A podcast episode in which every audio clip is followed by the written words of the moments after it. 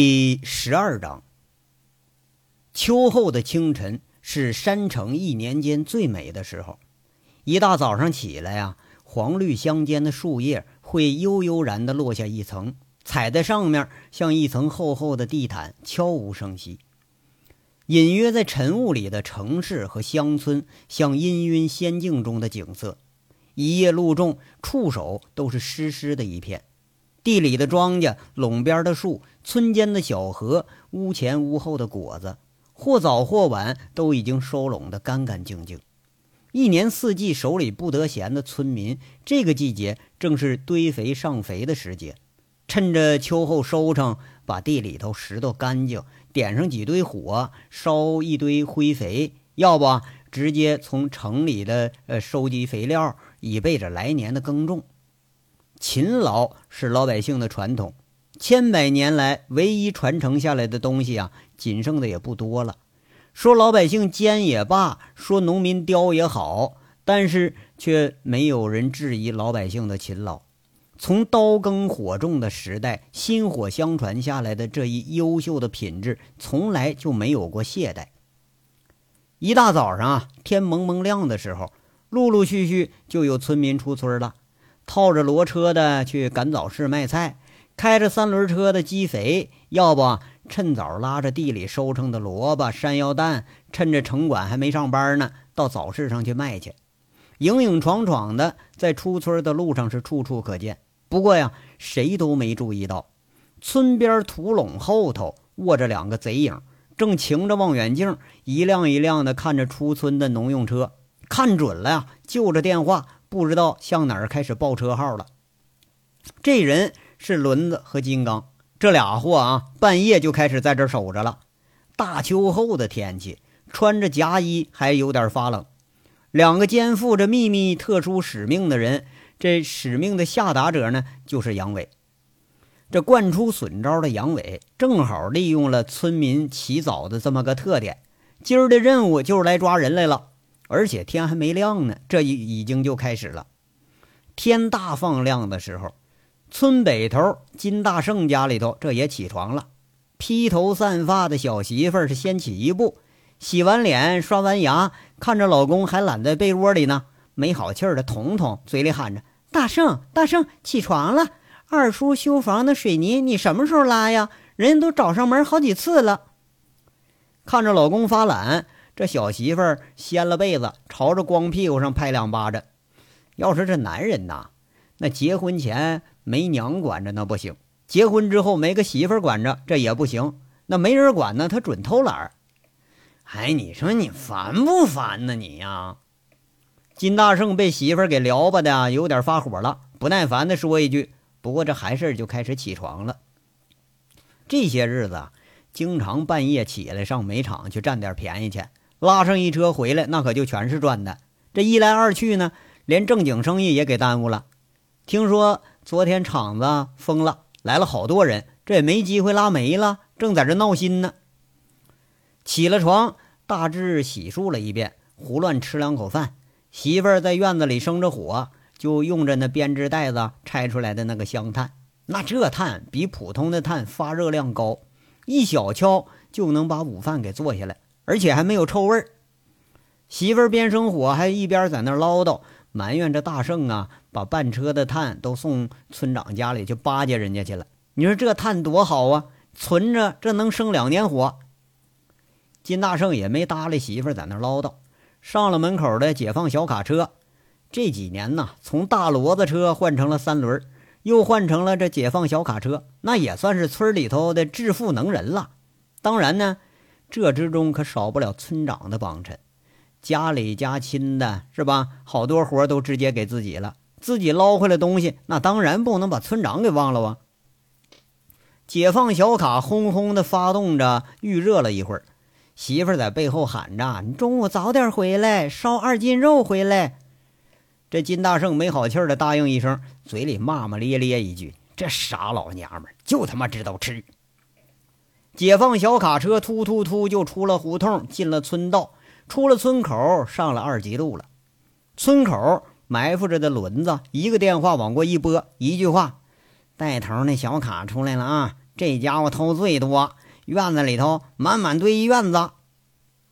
二级路向着凤城的方向，离金村三公里。金大圣是走了无数遍的路啊，那叫熟悉的很。不过今天怪了，哎，远远的看着一辆警车停在不远处呢，能看得清人之后，一名警察那手里头在前方伸了一个停的姿势。别人让停，你敢不停？那戴大盖帽的让你停，你还真不敢不停。出了金村地界，金村人那你可就牛逼不起来了。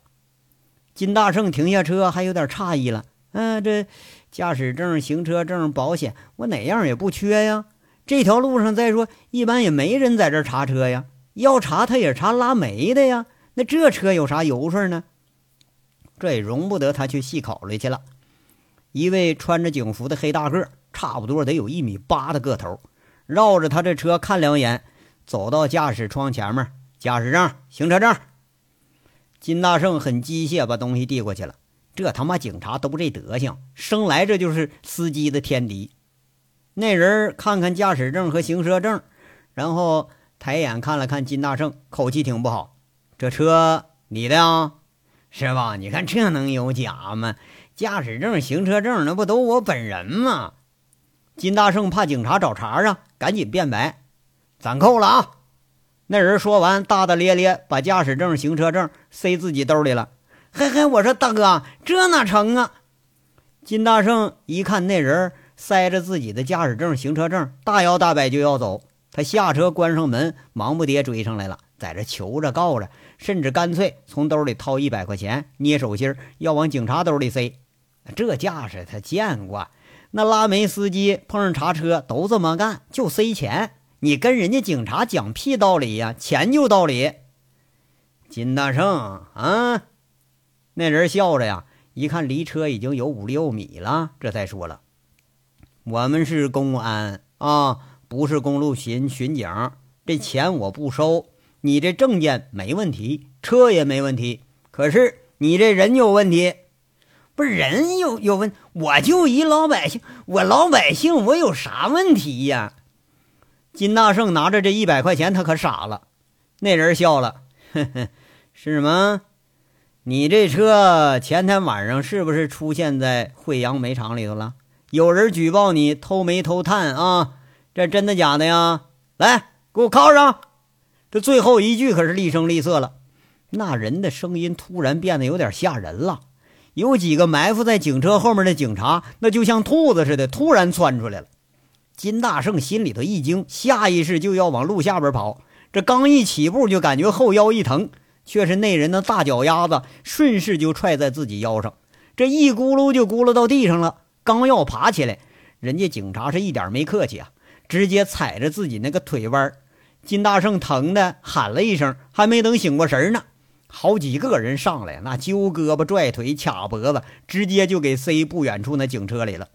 那人一挥手，马上有人开着金大圣的车，跟着警车往煤厂方向开。车里头，这金大圣被一左一右两个大汉给摁后座了，那根本就没用手铐子。刚刚一收起驾照，那个警察血笑着审着：“大圣啊，你偷了我们煤厂几车煤啊？”那香炭拉的不少吧？金大圣在那憋着没说话，心里可是慌的要命了，完犊子了，一准是他妈偷煤犯事了。旁边一个大汉那能惯着他？赵小肚子咕咚就一拳，嘴里喊着：“老实交代！这警察问你话呢。”被打着小肚子的金大圣吃痛了之后，一拳屈，俩胳膊让人一拧，这两个就像铁杵一般的胳膊肘子就压背后了，正中他后腰顶上。那个疼劲儿啊，一下子疼的喊都喊不出来。这农民的性子里头啊，虽说说一聚众了他能闹事儿，人多可不闹事儿吗？可是占据着主要的成分，那还是淳朴。突然遇着这二话不说就揍人的警察，金大圣几下子就让人给收拾的晕三倒四，就有点输了胆了。偷几车不要紧啊，我问你啊。那个谁指使你上这厂子来偷煤的？那人挑挑眉毛，瞪瞪眼睛，端着金大圣下巴，凶相毕露，就开始问了。金大圣心里一紧呐，眼前就浮现出了他根叔的样子，一下卡住了，他没敢吭声。中华人民共和国刑事诉讼法规定，八百块钱以上就能定罪。你小子一车能拉我三吨煤啊！我那天晚上看着你，你就拉了两车，这段时间能偷有个十几吨了吧？这偷一万多块钱，你给我算算，我看呢，你得是判个七八年。那人挺不屑，看着金大圣，一看没反应啊，掏出一张照片举在金大圣眼前了，捏着金大圣那下巴让他看，然后又加了一堆猛料。别以为我们警察没证据就抓你啊！看看人证物证俱在，你跑得了吗？你判你个七八年，等他妈你出来就有好戏看了啊！你辛辛苦苦偷的钱就得让别人花，你那房子得让别人住。你老婆得让别人日日完了，他妈给你下个崽儿，你他妈还得当便宜爹。我就看你这辈子，你当王八戴绿帽子，你他妈是定了性了。不说是不是？一会儿进派出所啊，电棍手铐子，我他妈撸你层皮，我看你受了受不了。那人啊，越是这么说，越让金大圣听的就有点毛骨悚然呐。哎，不是警察大哥。警察大哥，根叔安排的，我们不敢去呀。金大圣一下就给咋呼住了，下巴让人捏着呢，后背让人顶的生疼，那掺杂不清的说出来了。或许啊，是说要当王八这句话，那是触动了男人最敏感的神经。乡下你要说这事可不稀罕，是不是？况且恶人遇上警察了，药王爷一摆手，那可真叫没治了。村长。金根来，啊啊！这金大圣很吃力，在那点头。嘿，我就知道跑不了这老小子。小子，啊，大哥不让你白叫，上了派出所，你给我老实交代问题啊！退赃退款，保你没事你要抗拒执法，你可知道后果啊？别以为你们村里头人多就怎么怎么着的了。你以为你们山大王啊，没人敢惹呀？我告诉你啊！就这次，你们村长就他妈首犯，他得重判，知道吗？你要再跟他站一块啊，他把你带沟里，你哭去吧，你当王八去吧，你！我问你，还知道什么不？那黑大个一示意，左右俩人啊稍微放松点。金大圣这回回过神来了，有点愣。那我们村长说，煤厂占我们地了，把我们庄稼都祸害了，说要教训教训你们，不让你们再往下开了。哎呦我操！哎，这倒是个歪理哈！你们的地，中国什么时候他妈土地私有化了啊？你这你比我还文盲啊你呀！黑大个在这笑着呀，却是被这个由头给逗笑了。几个抓人的这回也放松了。金大圣那平常也算是个争强好胜的，不过一看这车里这几个人，这大体格子，完了还穿警服呢，你这还真像那秋后霜打了的茄子，当时就蔫了。回到惠阳煤厂，金大圣更蔫了。治安室外面啊，卧了一大圈狼狗，排了十好几辆三轮车，全是村里的。那治安室里头蹲着一大溜，全认识。哎，都是一起来拉过煤的。那几个穿警服的、穿迷彩服的在那儿看着。黑大个指挥着人啊，把这一干村民给赶到厢货车上了。呼通一声，把后盖一锁，得活。哎，这比啥都管用。杨小闹。到，今天事儿多啊，一定看好家，把家伙事儿都给我准备好了。不管对方来多少人，不许再让他们把煤场砸了。是，这黑大个他当然是阳痿了，安排了一句。看看牵着狗的秦三河，笑着说了：“三河啊，记着我跟你说什么了吗？今天可全看你了啊！不要枉费了你这狗王的称号，知道吧？”哎呦，放心吧，哥，我这些兄弟们。那得相当听指挥。秦三河嗡嗡嗡在这回答，很慈爱的摸着两条大狼狗。那俩大家伙就像小猫似的，贼听话，偶尔还蹭蹭秦三河的腿。那这狗养的是确实不错。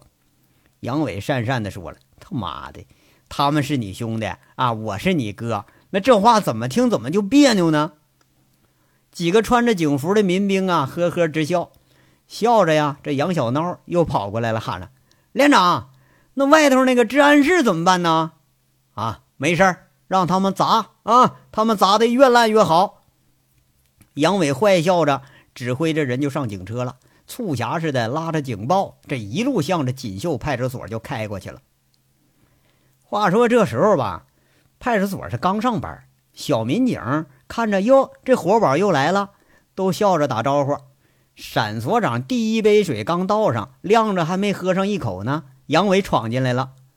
哎呀啊，小杨啊，我说你这一天光顾着往派出所里跑，你不做生意啦？沈所长笑着在那端着水杯，杨伟也笑。嘿嘿，那个沈所长，我们抓了几个偷煤的，我给你送派出所来了。这所长笑吟吟说了啊哈哈，抓了几个呀？杨伟也笑，看着那沈所长把水放嘴边上了，就像故意捉弄人似的，说：“嘿嘿，抓十六个。”那所长当时一听，一瞪眼睛，一口水就喷到桌子上了，一脸惊讶，瞪着杨伟：“你说几个？呃，十六个，十十四辆三轮车，一辆小四轮子，一辆解放小卡车，车放煤场了，人我全给你带来了。”杨伟在这数着数呢。啊啊啊！沈所长是一脸不信呐。杨伟故意说了：“咋的了，所长啊？嫌抓的少啊？”哎，不，不是啊，我是说你们这是怎么抓的人呢？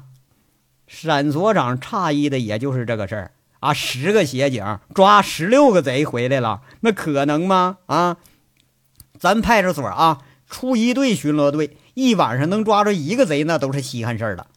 不是我们。用手抓的呀，杨伟俩手一摊，啊，那没打人吧？没有伤人吧？这闪勇说着呀，其实他最关心就是这个事儿。那没没有没有，我们能干那事儿吗？都老百姓，我们能狠心下那手吗？杨伟一边说着，一看这闪所长一脸诧异，又小心翼翼说了：“所长，你看这人呐，我给您关哪儿啊？”这可都得罚款呢，这都是罚款，罚出来就是钱呐！哎呀，小子，你给我惹了事儿，我今儿可饶不了你啊！走，看看去。沈所长是心惊肉跳啊，这协警一股脑嘛抓回一大批来，他这心里头真有点就不太安定。你说，万一要把人家给揍伤了，万一把人给抓错了，那村民要聚起来闹事儿，那可不是闹着玩呢。沈所长快步走着，心跳加速的就往楼下跑。杨伟在后面跟着。一出派出所大门，一招手，那大厢货车轰隆隆可就开上来了。掉着头，屁股朝着派出所大门，六个协警自动排成两列，堵着两个方向。杨伟砰的一声，大门一打开，一群蔫了吧唧的村民，要不是坐着，要不是站着，都挺诧异看着车外呢。给我下车，排成一行，蹲院子里头。杨伟一招手，那是威严有加。村民不知道怎么着啊，给吓唬住了，那都是老老实实就下车了。次第进了派出所之后，六个协警排成一排，看着那一溜蹲在墙角的村民们。要是哎，这他妈这些刁民啥时候老实了？能这么老实？沈所长看的是目瞪口呆。看看呐，他手脚还都挺利索，那不像让人给揍了。有点不相信，他往前一走。朝着一位麻子脸问他：“你偷了多少煤呀？”那阵一瞅这架势，老老实实说了：“嗯，偷了两三轮啊，那你呢？”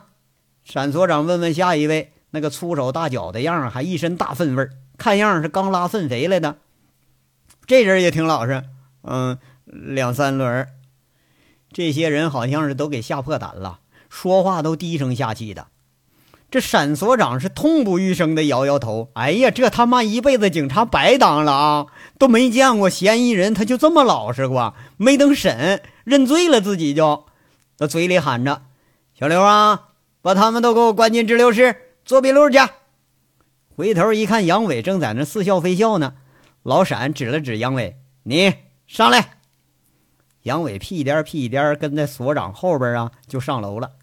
一上楼，闪所长呼通一下把门关上了，一副惊奇的眼神，就好像头回见杨伟。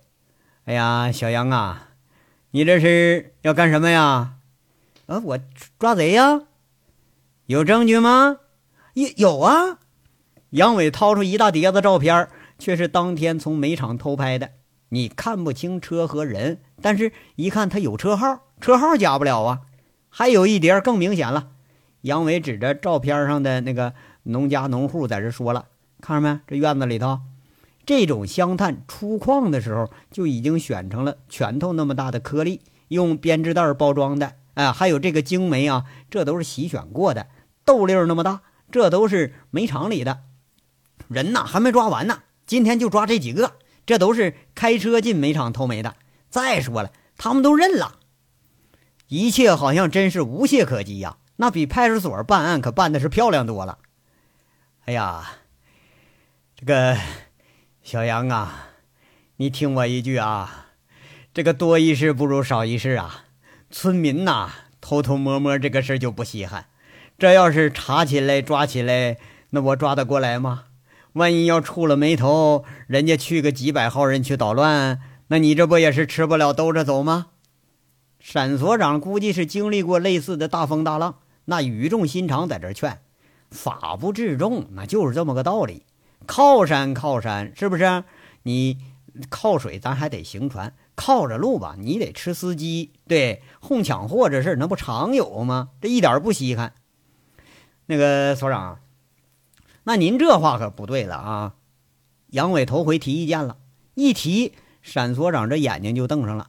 不过杨伟是根本不介意，就说了：“砸了煤厂啊，再偷煤厂的煤，这风气要再助长的话，下次再要被砸了，那我们上哪儿说理去？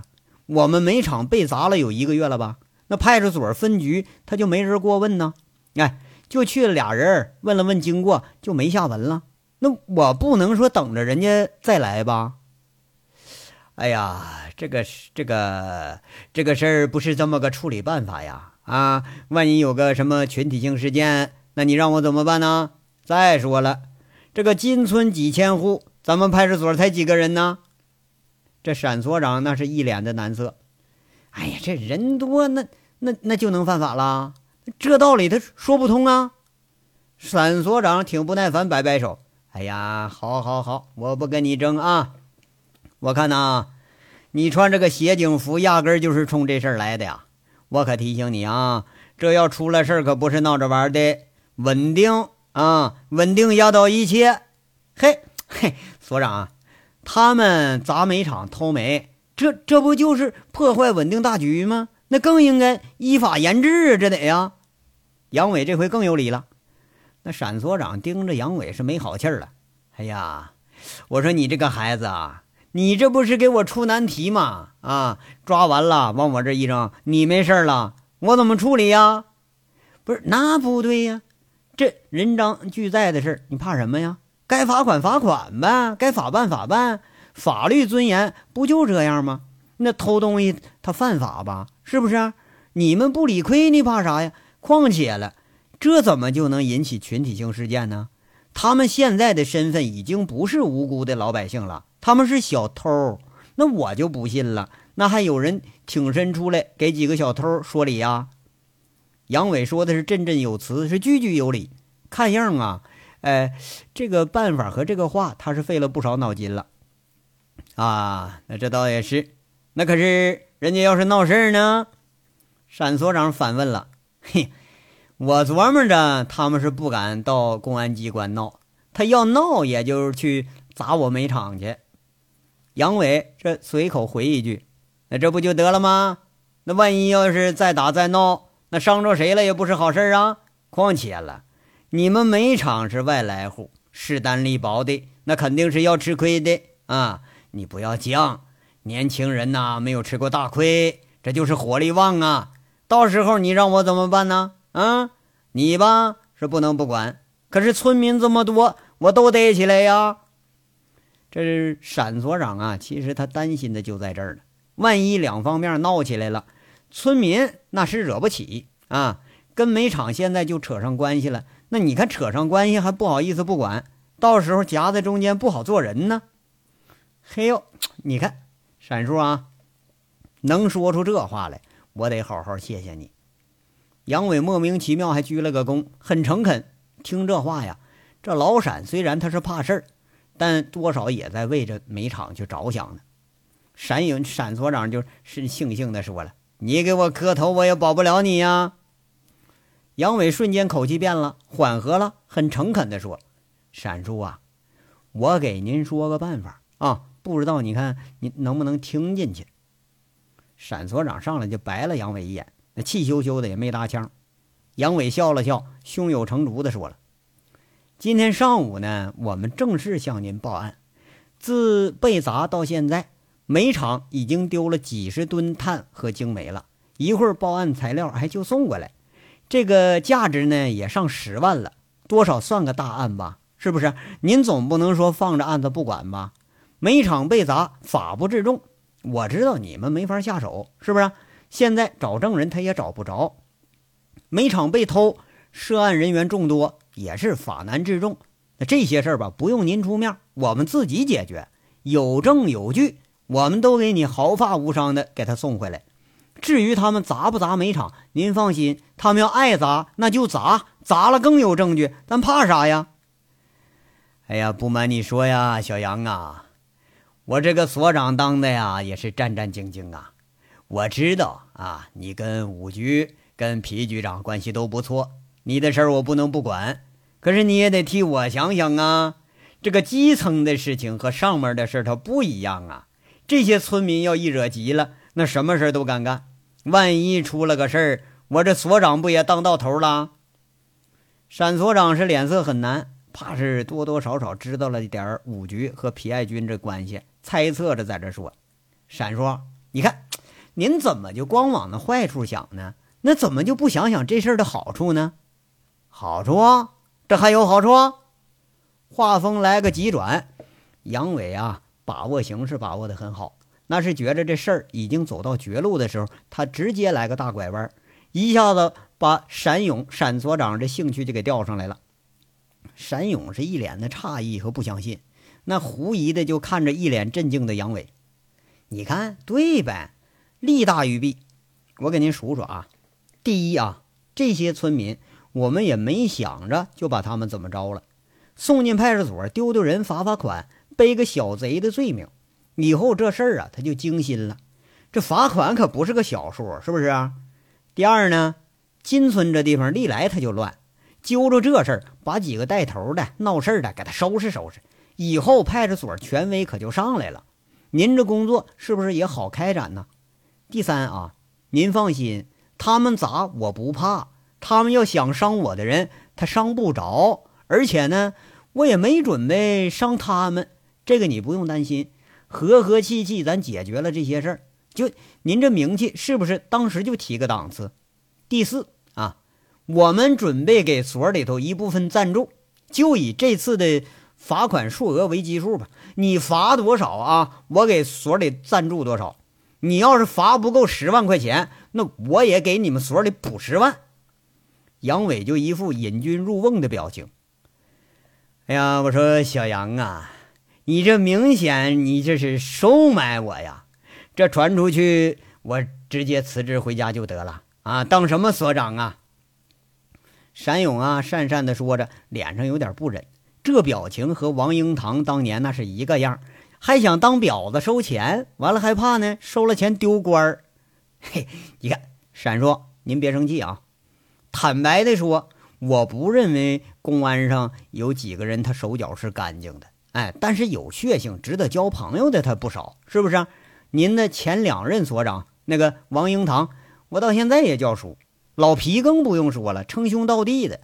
您如果说，呃，当一个敢想敢干的所长，您拿大头，下面人拿小头，大家都说你好，他说你是爷们儿。您要是两袖清风，哎，我倒是尊敬你了。可是干警可就跟你喝西北风了，这事儿未必就是好事吧？那肯定明面上不敢说，暗地里骂你，肯定得骂你脑袋有问题。就连你们局里头也没少要赞助啊，这事儿他不违法呀。杨伟是委婉的给闪所长找了一个收钱的理由。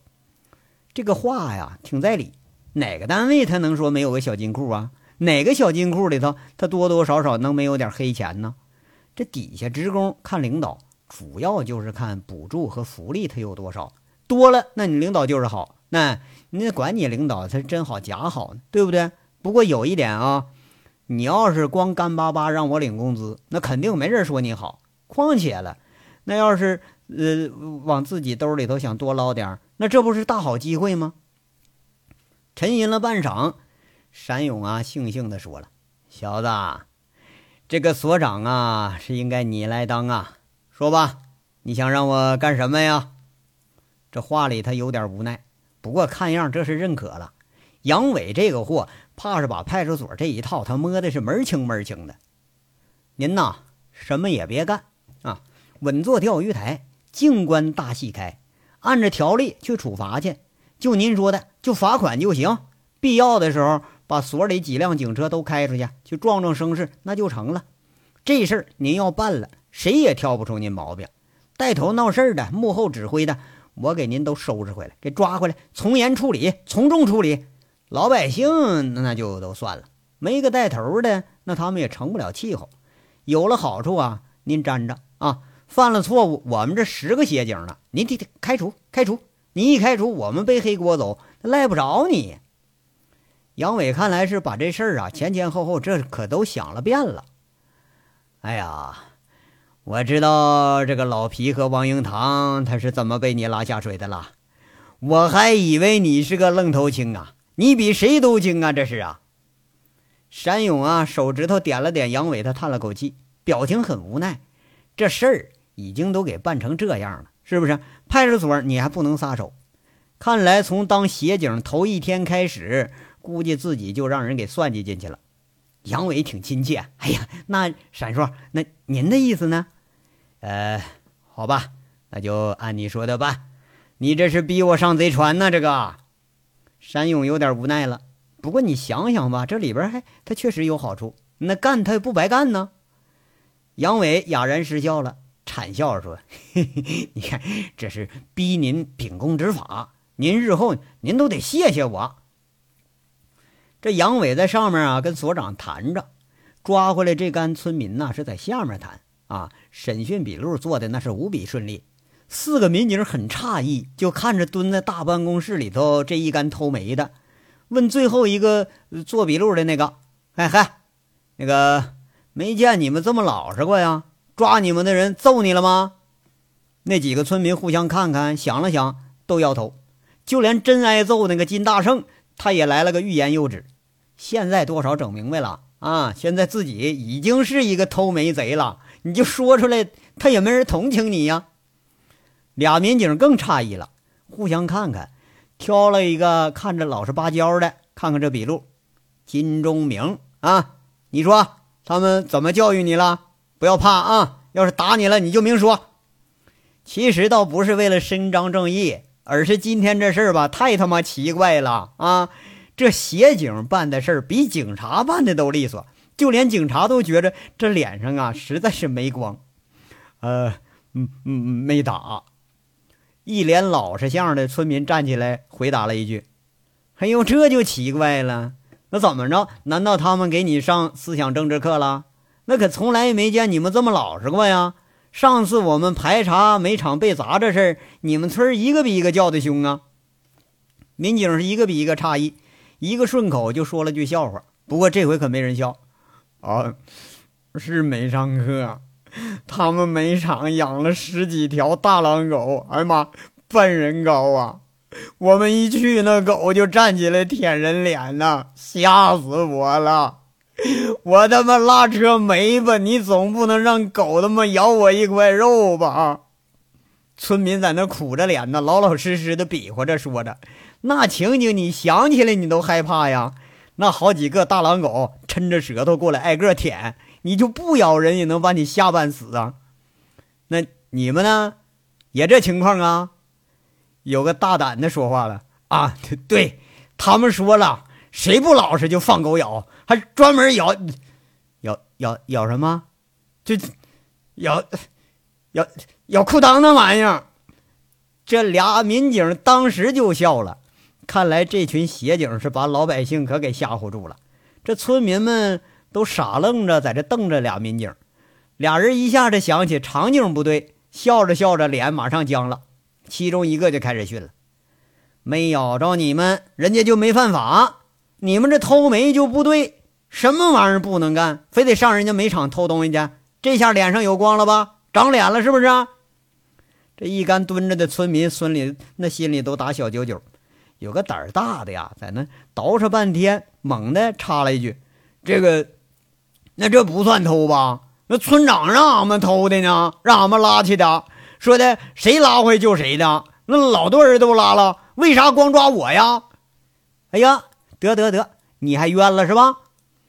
另一个民警啊，闻着这村民身上散发出来大粪味儿啊，就有点不耐烦，说了：“见过山上抓兔子吗？谁能把兔子抓完呢？啊，这事儿我告诉你，逮谁谁倒霉，活该！去上滞留室里待着去。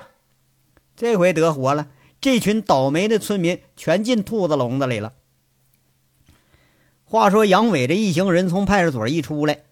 周玉慧安排的原煤厂会计整理了一个失物清单的报案材料，就进派出所了。一看这时间是刚过八点半，车到了凤城市边上，却悄无声息地停下来了。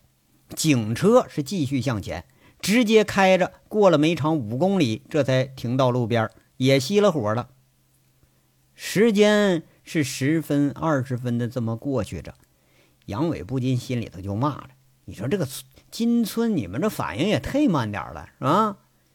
一直到了二十七分钟，手机响了，一看是轮子电话，一接就很焦急的问着：“怎么样啊，哥？他们出来了，有二三百人，冲着煤场方向去了，有些人扛着农具呢，气势汹汹的。好嘞，按计划行事啊！”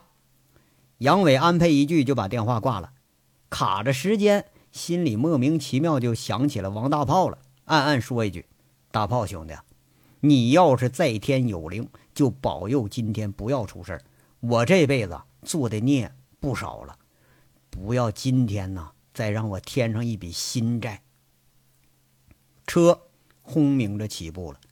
这一次，杨伟从来没有觉着，呃，哪一次能比这次还让自己揪心。